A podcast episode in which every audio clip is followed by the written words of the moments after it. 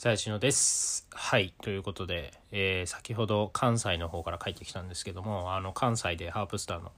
遠征があったので、え2泊3日で行ってきました。ハープスター自体はあと1日残るので、えーえーですが、まあ僕はちょっと明日仕事があるので、えちょっとだけ早く帰ってきたと。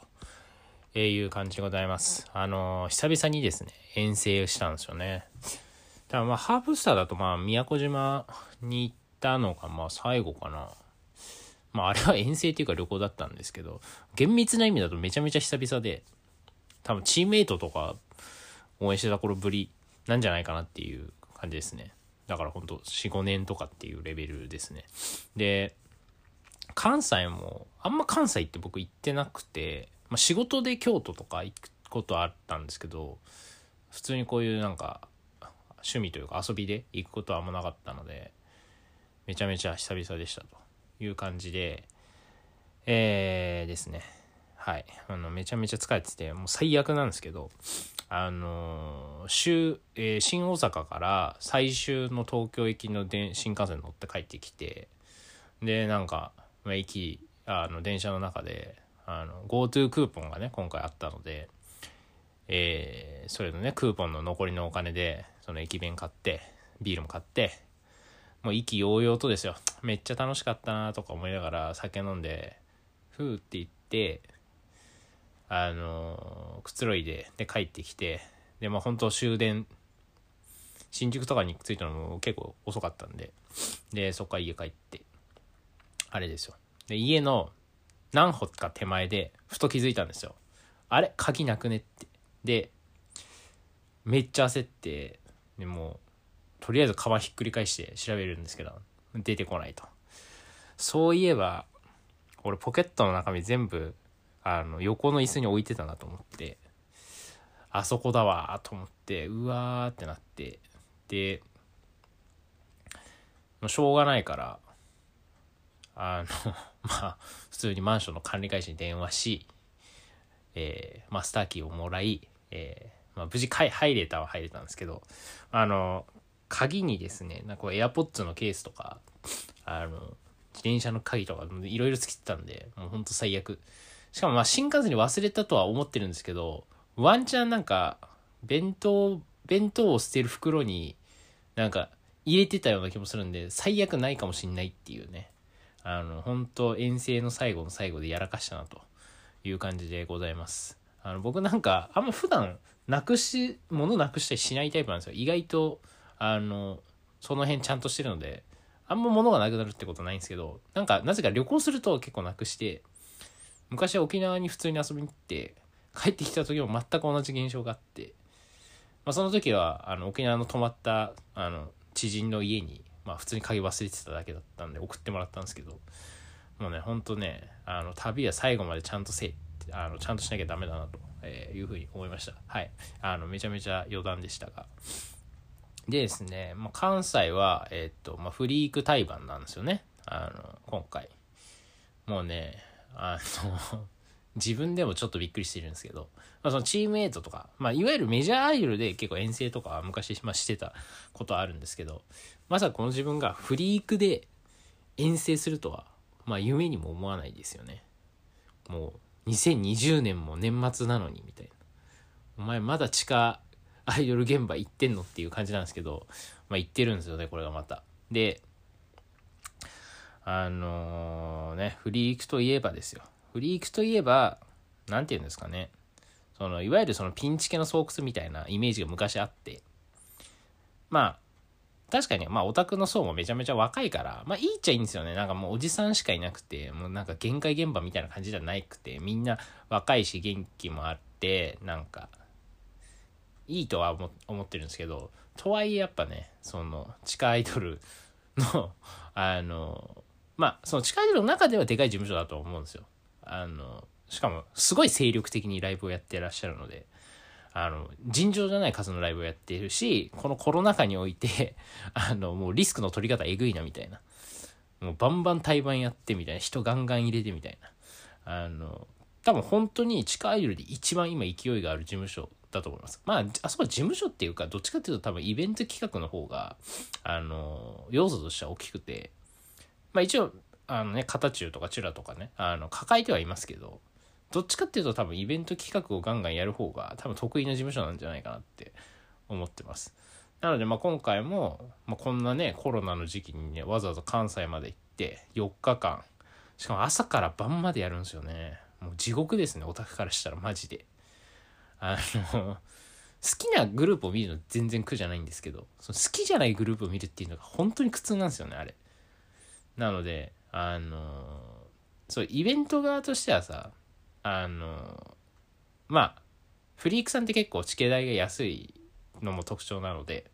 あの安くでいろいろ見れていいじゃんって思ってるかもしんないけどあのだったら見ない方がいいんですよね。その高くてもいいまあ高くてもいいというかあの全然1グループとか2グループとか、まあ、せめて3グループくらいに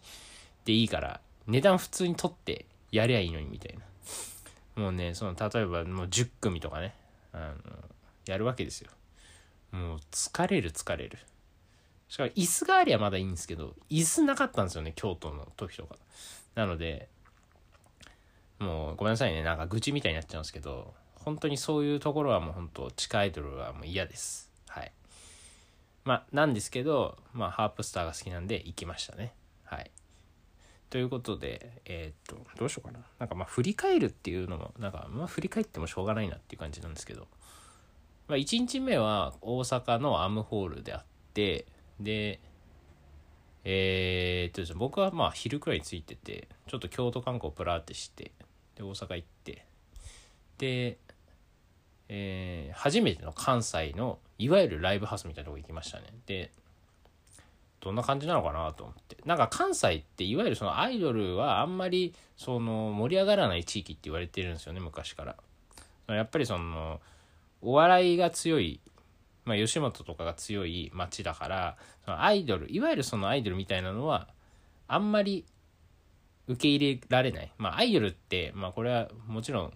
ケースバイケースなんですけどその面白くないじゃないですか。根本基本的にはそのあんま面白いこと言えないのがアイドルなんであんまり大阪とか関西地方で受け入れられにくいっていう土壌があるっていうふうに聞いててまあどうなんだろうなと思ったんですけどまあ意外と人はいましたねで東京からどんくらい来てるかなみたいな。で、ハーブスターのお客さんだったらもう大体顔はわかるんで、名前わかんなくても顔はほとんど見たことある人が多いので、まあいたらわかるんですけど、いなかったっすね、マジで。俺が一緒に行ったやつと、あとまあもう一人か二人くらいしかいなくて、マジかと思って、4人しかいねえじゃんみたいな。東京から来てるハーブさんのお宅みたいな。そう。まあ平日だったんでね。まあ、しょうがないっちゃしょうがないですけど。で、まあその日はだから本田ひまりと坂東咲も学校でいなくて5人だったんですよね。で、なんか多分、めちゃめちゃ多分心配してるメンバーもいて、まあ新メンバーは特にね、あの、7から5になるとだいぶ立ち位置とかで歌割りとかも変わるしね。多分大変だったし、まあ高砂と、えー、誰だ？尾崎か。も多分めちゃめちゃ不安だったんじゃないかなとは思うんですけど、まあ、不安というか、まあ、心配だったんじゃないかなと思うんですけどまあなんかまあ別にそんな悪くなく普通に無事に終わってよかったなっていう感じですねでそうですね。で2日目が京都の KBS ホールっていうまた京都駅からねめちゃめちゃ遠遠いんですよね。で駅からもめちゃくちゃあるし何もないんですよね周りに。はい。で朝から行って。で何ですかね。まあそれはもう本当に東京であるフリークタイマーをそのまま持ってった感じでマジで京都で見る必要あんのみたいな感じなんですけど。まあオタクなんで見ます。で、まあ、その日はだからあれですね1日目はなんかリトルモアとかえっ、ー、と誰か出てたかな。まあでもよくわかんないグループがいっぱい出ててその時も結構きついなみたいな思ってでまあフリークタイバンはあのアイテムはてるてるのみとまあ、あと作ジャンか。が出てれば、まあ、僕はなんとかななる。ことなんとか持ちこたえられるのでもうそれをだけを見に行きましたね。でまあそれも一部二部あってですね。もう疲れた疲れた。椅子がないっていうね。ホールで椅子出さないことあるみたいな最近。コロナですよみたいな。しかも大阪増えてんですよね。そう。まあそれでもう立って。もう本当は朝7時くらい起きて、まあ、ちょっと朝飯どっかでこうってなってなんかまあプラプラしてて。でも帰ってきたのがね夜のもう12時くらいだったんじゃないかな。10時過ぎてましたね。1時くらいかな。もう地獄ですよ本当に。俺何をしてるんだって関西でって思いましたもん。そう。でそうっすね。何かあったかな。まあただでそう京都も2部もえー、もう物販がねその並行じゃなくて終演後だったんで終演後物販だったんでもうなんか8時とか9時くらいから始まってみたいな。で10時過ぎくらいに終わってみたいな。で もう京都はねあのハープスターの一部はなんかオタクいた気がしたんですけどで2部も多分ライブはいたんですけどみんなどっか行っちゃってはじ物販スタート時も10人くらいしかオタクいなくてで物販終了時にはマジで俺ともうあと2人しかいなくてそのハープさんのオタクが。3人でで最後まで残ってたのは高砂だったんですけどもう3人で高砂のアイスを見るっていう謎のプレーをかましましたね。はい。で3日目今日なんですけど、まあ、日付変わって今日なんですけど、えー、大阪の、えー、ナンバーハッチとビッグキャットっていう、えー、ところでありましてですね。あのー、ナンバーハッチめちゃめちゃでかいですね箱。箱っていうかもうあのホールなんですけど本当にでかくてなかなか見応えがありましたね。でえー、っとその、えー、物販というか特典会はま別会場であってでその後なんかビッグキャットっていうまあそういう、えー、ナンバーハッチよりちっちゃい、え、ステージであのやってましたね。はい。まあもう、え、それもだから京都と全く同じ、え、ほぼ同じメンバーであのやっていてですね。まあまあもうなんか特に 感想はないんですけどそれに関しては。はい。でですねえー、なんだろうな。まあライブの感想はまあ置いといてあのなんだろうな。今回のこの旅でいろいろあったんですけどまず1日目はあの高砂妹が来ててお母さんと一緒に。あのそう高砂妹はなんか配信かなんかでちらって見たことあったんですけど、えー、初めて見て。でなんか知んないけどなんか20分くらい喋ったんですよね。そのなんかどっかハープさんの始まる前のグループがなんか別に見てなかったんでなんか後ろの方にいたんですけどなんかそこでたまたまあの、まあ、話してあのめちゃめちゃいい子だったっていう。なんか高砂の配信見てるとなんかすごいぶっ飛んだ子なのかなと思ってたんですけどあの普通にいい子でしたね。はい。そう。アイドルやればいいじゃんみたいな言ったんですけどね。やらないですって言ってました。はい。で2日目の見どころで言うとやっぱね、さきちゃんですね。あの、さきちゃんがですね、金髪でこう現れてですね、僕めちゃくちゃ高まりましたね。あれ、あの瞬間、出てきた瞬間。あの、なんか3日くらい前の配信で、それこそ、まあ、3日前っていうのはその、えー、一昨日の3日前だから5日くらい前なんですけど、えー、なんか髪染めようかなみたいに言ってるから、なんか言ってたから配信で、いや、金髪にすればいいじゃんみたいな。言ったんですよ。って言って金髪になってきたんで、めちゃくちゃ高まりましたね。まあ実際金髪ではないんですけどね。なんか、ミルクティー色みたいな感じなんですけど、まあステージ立つとあのライトが当たるんで金に見えたんですけど、あの、一番、今までで一番いい見た目に、えー、なりましたね、さきちゃんは。そう。いいなって思いましたね。はい。あとは何ですかね。あとはだからまあ他のグループとかで言うとやっぱまあアイテムはてるてるのみは僕、まあ、ちょっと前くらいからちょっと好きなんですけど、まあ、今回の遠征でなんかたくさん5回ぐらい見たんで4回ぐらいかな。もうあのグループはねなんかね癖になります。本当に。であとねやっぱね後藤祭りの凄さね。これを語ざ語らざる語らずにはいられないというか。あの後藤祭りちゃんっていうねさ、えー、アイテムはてるてるのみの赤の子がいるんですけど。めっちゃ顔可愛いんですよ。で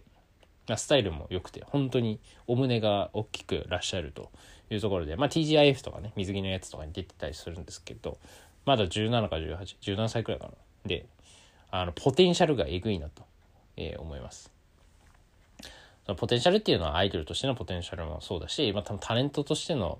ポテンシャルもあるなって思ってて、まあ、まだ1回か2回くらいしか接触したことはないんですけど、まあ普通にあのいい子だし、あの、レスがえぐい。あの、池袋の AK ビルかなんかで僕がこう最前で見てた時にも、でカメラ向けてたんですけど、レスがえぐいえぐい。あの、もう一瞬でこう、ファンになりましたね。でね、あの子が、あの子がだからその、入りの、京都で入りの時とか、まああと池袋でもなんか帰りとかなんかチラってこう私服を見たことがあるんですけど、私服がめちゃめちゃおしゃれなんですよ。そう。なんか、地下アイドルの子って、あの、ファッションがダサい子が結構多いなっていうイメージあるんですけど、まつりちゃんはね、めっちゃ、なんか、シックな、シックな装いなんですよね。なんかその、あの年齢にしては結構大人っぽい服なんかトレンチコートとか着てみたいなでロングスカートでみたいなあのセンスいいなみたいなやっぱねセンスのある子がねいいですねそう。なんかこれもうなんか俺今夜中の2時に喋ってるんですけど遠征から帰ってきて。もうちょっと疲れてるんで超適当なこと言いますけどやっぱねアイドルはセンスがなきゃ本当にダメだなって思います。もうマジセンスがないアイドルが多すぎますね世の中に。センスなんやねんっていう感じなんですけど、本当に。もうレス一つの配り方ってマジでセンスが出るなって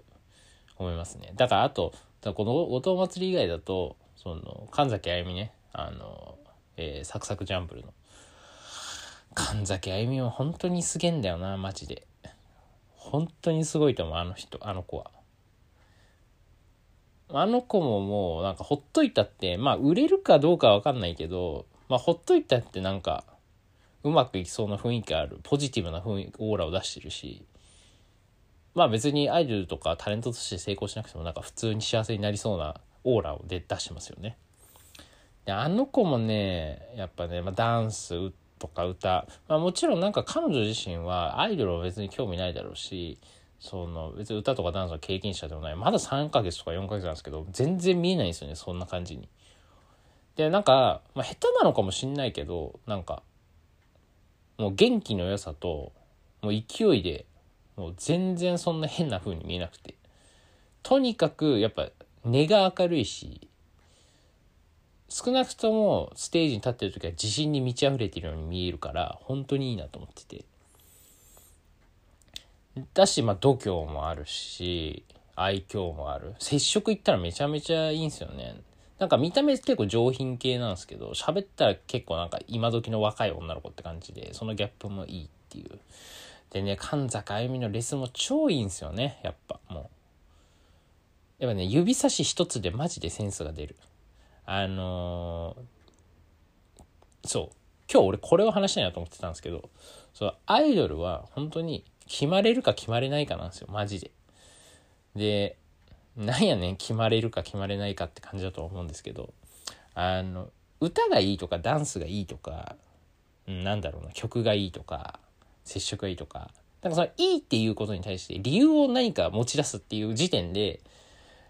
あんまり良くないんですよ。そのやっぱりこう、まあ、アイドルといえど、まあ、そのまあ表現活動というか芸術活動というか、まあ、高尚な言い方をするとそうじゃないですか。でやっぱそういうものって理屈を超えたところに良さがあると思っているので、何か理由をつけて、何々だからいいっていうのは、ちょっと違うなっていうふうに最近思ってて、あの、本当にもう、心の底から決まれるか決まれないかっていう、もう本当シンプルにそれだけだと思います。まあ、だから難しいんですけどね、その言語化できるものでもないから、もうセンスとかになっちゃうんだけど、で神崎あゆみのね実はねやっぱね魂が一発一発に魂がこもってるのがもう分かるんですよね。こっちも。その中途半端にレス配らないんですよ。なんかアホなアイドルがやりがちなんですけどみんなに平等にレスを配ろうとするんですよ。その曲中に。そういうんじゃないんだよね。なんかもうまあ別にその何人かに配るのは全然いいんだけどそのこのタイミングがお前だけにしか配らないみたいな方が絶対いいんですよ。なんか中途半端にそのなんだろうな、えー、なんかその曲の中の本当にこう1小節でこうなんまあ、1小節か2小節の間にこうちょっとレースを配るとか3箇所あるとしたらそれをなんかまんべんなく全体に配ろうとするやつは本当にダメだと。もうやるならもう決めて決め打ちであなたでやりますっていうのでもう全力で振り切ってやってほしいっていう、まあ、だからこそめちゃめちゃ心奪われるんですよね。でも後藤祭りもそのタイプなんですよ。後藤祭りは神崎あゆみより勢いはないけどもう愛嬌がえぐいというかそのこっちがこれは後藤まつりちゃんに直で言われたんですけどなんか「めっちゃレスくれるね」って言ったら「えだってレスあげるとめちゃめちゃ嬉しそうにするから嬉しそうにするからあげちゃった」みたいな。そう。なんかこっちがレスレスもらうじゃないですか。でこっちも軽くこうなんか目配せというかレスするじゃないです。かレスというか目配せっていうか反応するじゃないですか。そしたらまそれにオーバーにまた答えてくれるからこれがずっと曲中続くんですよ。このやり取りが。もうやばいんですよ、だから。そう。っていうね、あの本当に、あの、アイドルは真剣に決まれるか決まれないかっていうことについて考えた方がマジでいいと思う。やっぱね、そう。いいアイドルは、まあ、そう、そういうね、なんてちょっと言語化しにくい、その、まあ、レスのやり方っていうのはあるんだけど、一方で、あの、ダメなアイドルはめちゃめちゃ言語化できるんですけど、本当にそのダメなんですよねあのまあグループ名は出さないですけど、まあ、とあるグループ、まあ、今回この関西遠征とか見ててやっぱね歌もいいし曲もいいしダンスもいい。なんだったら、まあ、ハープスターよりうまいんですよ。別に歌とかダンスが。そういるんですよ。うまいグループはいっぱい。でちゃんとしてるしちゃんと笑顔で踊ってるしなんか綺麗にこうレスも配ってたりするんですけど、いまいちグッと来ないというか、ただそれだけなんですよね。やっぱでも、オタクが求めるものって多分それを超えたところにある。要はなんか、うん、歌よし、曲よし、ダンスよし、レスよし、接触よし。なんかあんまピンとこないというか、そう、思ったんですよね。で、一方、ハープスターはじゃあ何がいいのかっていうのはちょっと考えてみたんですけどハープスターは別、まあ、曲はいいと。でもなんか歌とダンスはうんまあまあみたいな。でなんかその7人の揃い方で言うとうんみたいな。その他のグループに比べるとちょっといまいち揃ってない感がまああると、えー、いうあるんですけど。けどまあ俺は結構好きで。もうそれはもう正直俺もよくわかんない。その言語ができないから。何がいいのかよくわかんないけど。ただね、やっぱ、まあハープスターはやっぱその一人一人のそのポテンシャルはあるかなっていう、あのふうに思ってるし、その今できてないってことは、そのできるようになる伸びしろがあるっていうね、すごいポジティブな言い方をするとそうそうだし、あとは何だろうな。やっぱそのね、やっぱあのグループちょっと違うんですよねなんか他のグループと。なんだろうななんか一人一人が結構まあなんていうの一人一人がこう成立してるというか、まあ、一人一人まあすごい平たく言っちゃうと一人一人結構こう自分があるタイプっていうか我が比較的強いタイプであんまりこう足並みが揃ってないんですよ。そそこがすごい好きですね。あんま ああいうグループいないんで、まあ、少なくともアイドルってそのステージ上では隠そうとするじゃないですか。そういう自分たちのあの、まあ、悪い部分っていうか自分たちのあんまりその良くない部分は隠してなんかその母みたいななんかビジネスまあビジネスなんだけどそのまあ、少なくともステージ上ではすごい仲いい風なグループに見せるみたいなのあると思うんですけど、ハープスターあんまそれやんないんですよね。まあ少なくともステージはやってるかもしれないけど、もう配信とかってなんか、あの、漏れちゃってるんですよ、そういう部分が。あ別にこれは決してハーブスター仲は悪いグループだよっていうことは言いたいわけじゃなくて、仲はいいと思うんですけど、別に仲も、仲はいいんだけど、仲ん違うな。えっ、ー、と、仲、悪くはないと思うんですけど、仲良くもないと思っていて、それね、普通にそれご飯行ったりとかそういうのはあると思うんですけど、なんていうのかな。だから本当に仲のいいグループって、あのー、本当に仲いいから、その、その仲の良さが伝わってくるんですけど、ハープスターは、なんかそこまで、あのそこは伝わってないところが逆にいいから俺はこのままでいてほしいなってめっちゃ思ってますね。はい。そう。まあでもそれだと多分あのダンスとか本当の意味で揃わないとは思うんで。要は結局その見てるなんだろうな目的と目線の高さとそのえーと、目的意識というかゴールというかその辺が結局揃わないと、まあ、足並みなんて揃うわけがないので、まあ、その辺のすり合わせは多分必要だとは思うんですけど今後。そのグループをどうするのかとか結局自分たちがどうなりたいかっていうところとグループがどうグループとしてどうしたいかっていうところを、まあ、揃えなきゃ、まあ、やっていけないじゃないですか。だからその辺はまあねすり合わせないとダメだとは思うんですけど、まあ、一方でその辺がなんかあの結構うやむやになっててみんな不器用そうだなっていうところが俺は好きだったりするんであのうん。いいなって思いますね。そう。なんかもうただ歌がうまいとかただダンスができるとかかそういうグループにはなってほしくないんですよねマジで。なんかつまんないじゃないですかそういうの見てても。まあだけどなんかそのできてないなりに多分揃えようとして、まあ、ちゃんと、まあ、ハブスだからさっき最初に言ったようにポテンシャル高いと思っているので俺は。なのでなんかそのポテンシャルをちゃんと全員引き出せば結構いいグループになるとは思ってます。はい。という感じで、なんかけなしてるんだか褒めてるんだかよくわかんない感じなんですけど。はい。まあね関西遠征めちゃめちゃ楽しかったということで。あの久々に遠征して思ったんですけど僕も20代の頃とか遠征してたことあって。でまあその時はお金もなかったし今より。やっぱもう若いから満喫とかに泊ま寝泊まりするんですよね。でえー、っともう朝の5時から真冬に並ぶみたいな。やってたんですけど、まあ、それでも全然体力的に平気だったんですけどもうやっぱね30超えてくるとね無理だしね。もう本当に体力がゴリゴリえぐられるから全然できないなと思ってて。でまあ一緒にこう知り合いの40代の人とかとも喋ったりしたんですけどやっぱもうその30代でも無理でもう40代はもっと無理になるというところで本当にね遠征とかね元気のある若いうちにみんなやるなやった方がいいなっていうのは思いましたね。本当に年取るとあの楽しいより疲れが勝っちゃうっていうね。俺本当に京都でマジで死にそうでしたもん。ちょっとこんなに体力ないか俺って思って。俺割とその運動してる方だと思うんですけどこの年齢にしてはジムとか行ってるんで。それでも無理だからね。あの本当若いっていいなって思いました。はい。じゃあ今日はそんな感じで終わります。